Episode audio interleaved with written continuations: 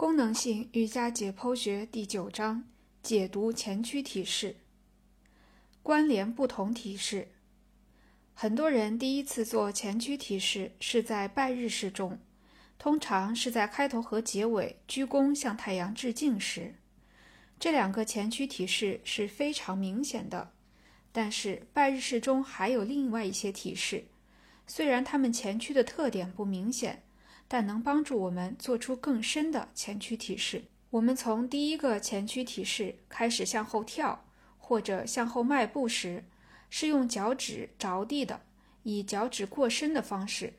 这个动作连同接下来的四柱支撑式，使我们可以拉伸和强化足底的组织。上文已经提到，足底的组织是一条长筋膜链的一部分，也是关节链的一部分。足底的张力会影响到腘绳肌和身体后侧的整条组织链，对前屈体式有潜在的影响。你的脚趾有多灵活？我敢肯定，你绝对没有想过，连这都会影响你完成前屈体式的能力。做完四柱支撑式后，我们很快就会来到下犬式。很多人都能感觉出下犬式和前屈体式是有关联的，不过。他们总把关注点锁定在腘绳肌上，尽管腘绳肌确实会限制下犬式，但是这个体式与前屈体式之间的关系远不止于此。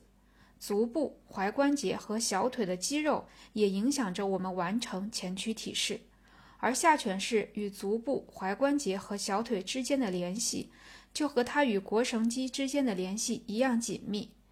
做下犬式时，拉伸这些部位的组织会帮助我们完成接下来的前屈体式。做下犬式时，踝关节的屈曲及背屈会拉伸到小腿肌肉及腓肠肌和更深层的比目鱼肌。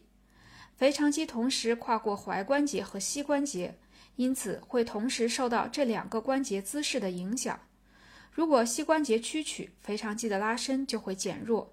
而比目鱼肌只跨过踝关节，膝关节不会对其拉伸造成影响，所以以腓肠肌紧张外加腘绳肌紧张，会使练习者在做下犬式时屈膝。这两块小腿肌肉通过足底筋膜和跟腱连接到足底，同时还与上方的腘绳肌相连，它们也影响着身体后侧的整条组织链。这些肌肉常常被人遗忘的原因在于，它们的体积和总体力量较大，能轻松地支撑你的两倍体重。所以我们在做下犬式时，不太能感觉到它们被大幅度的拉伸。我们能体会到的是活动受限的感觉。理想情况下，你可以在做拜日式时，将对身体的整体理解和对腿部细节的关注融汇在一起。在一遍遍的做拜日式的过程中，你要去感受双脚、小腿和腘绳肌的内在联系。当你做下犬式的时候，要主动但小心地把脚跟压向地面。在有的教学系统里，会要求做下犬式时避免踝关节前侧出现折痕，本质上讲的就是要让脚跟稍稍提起。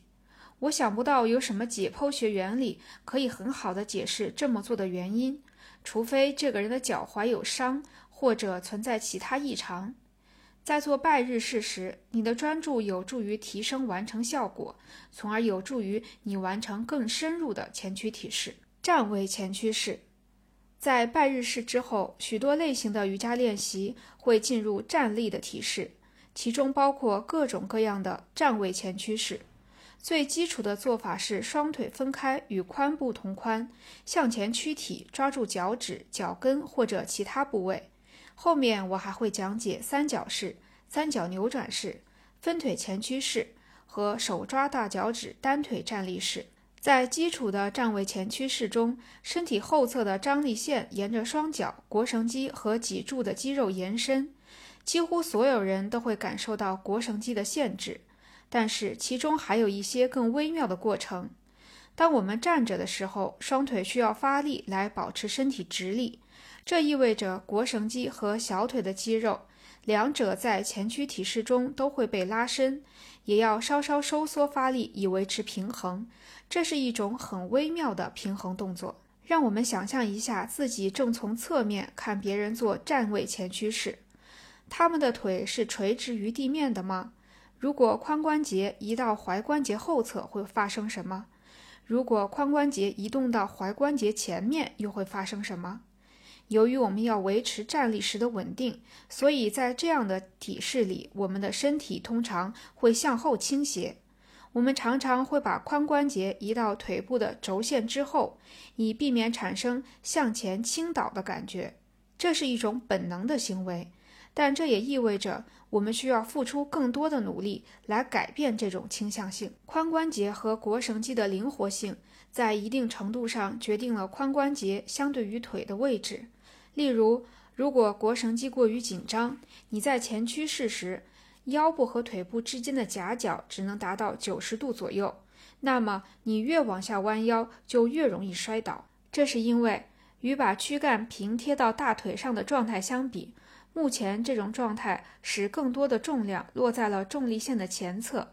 此时你会本能地把髋移到腿和脚的后侧来代偿。如果仔细观察或者感受，你会发现，当你把髋后移时，实际上发生变化的关节是踝关节。这么做的缺点在于，把髋后移之后，你对腘绳肌的拉伸减弱了，而腘绳肌正是我们希望在前屈体式中拉长的肌肉。为了解决这个问题，你需要让髋重新与腿平齐，而你一旦这么做，就会感到又要摔倒。此时你是在拉伸腘绳肌，但是这个动作又激活了其他有限制作用的肌肉，比如指屈肌。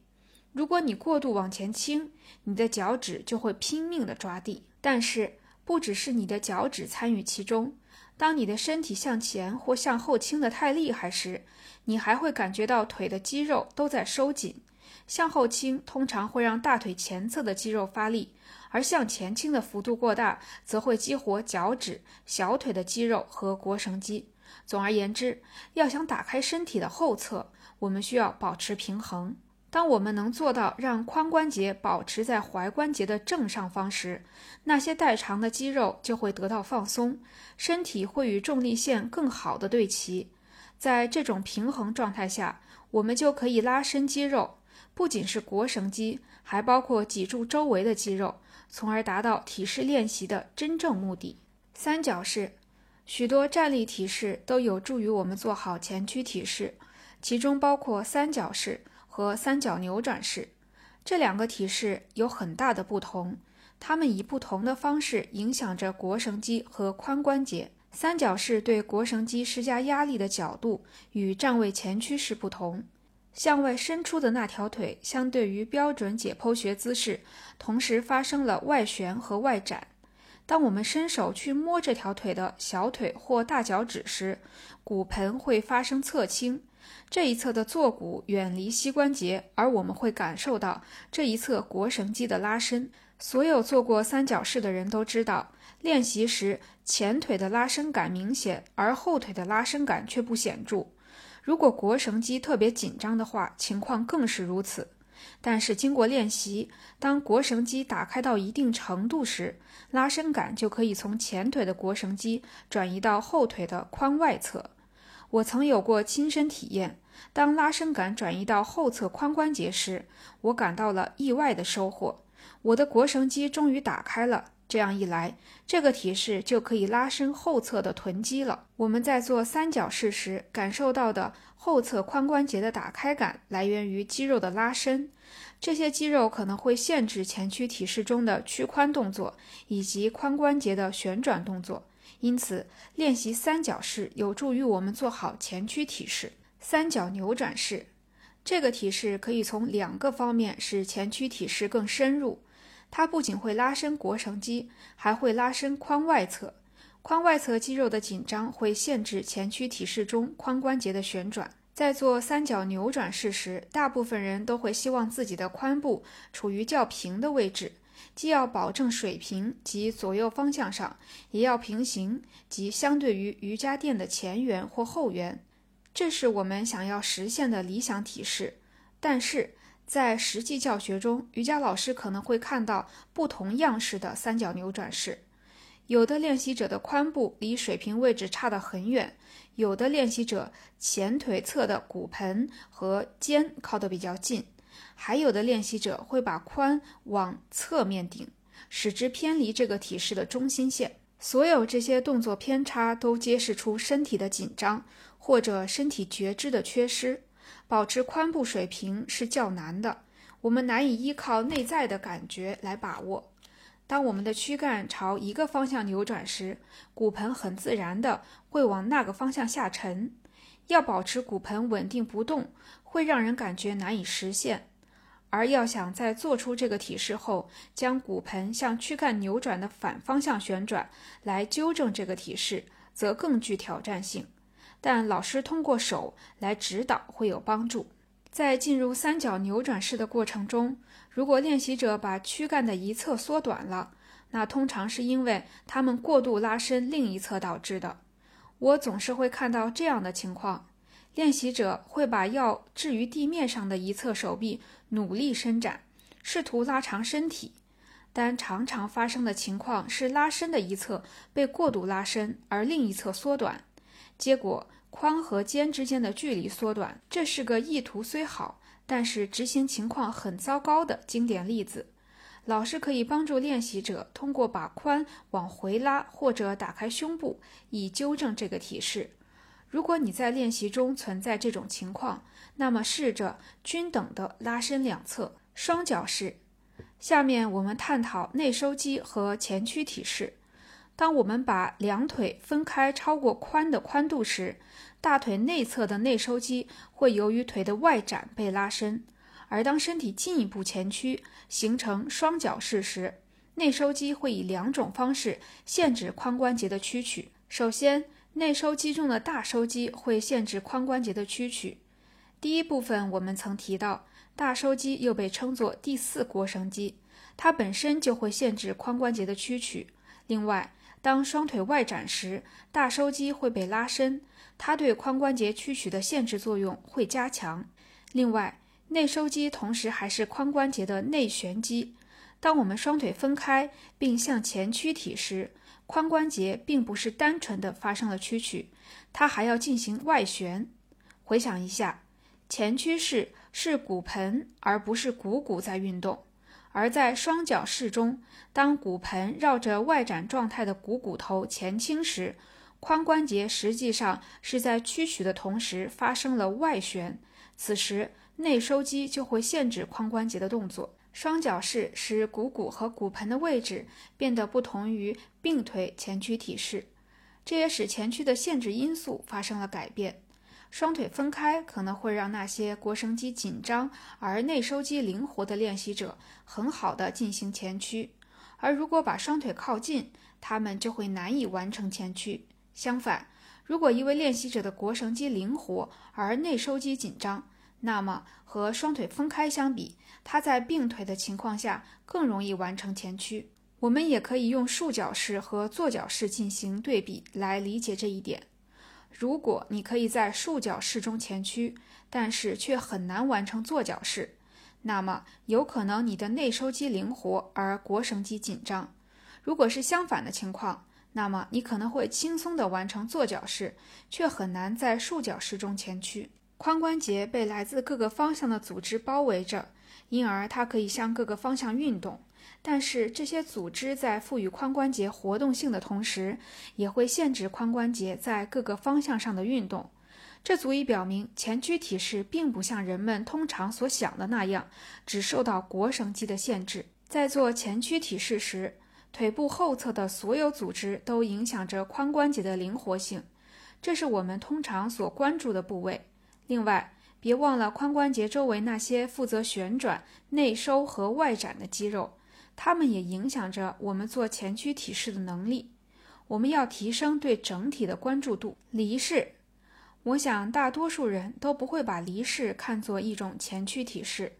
事实上，它通常会被归为肩倒立式的变式。但是在我看来，没有一种体式能比它更有效地拉伸我们身体的后侧。离式能拉伸到脊柱上所有的肌肉，这主要是因为在这一体式下，颈部几乎是完全屈曲的。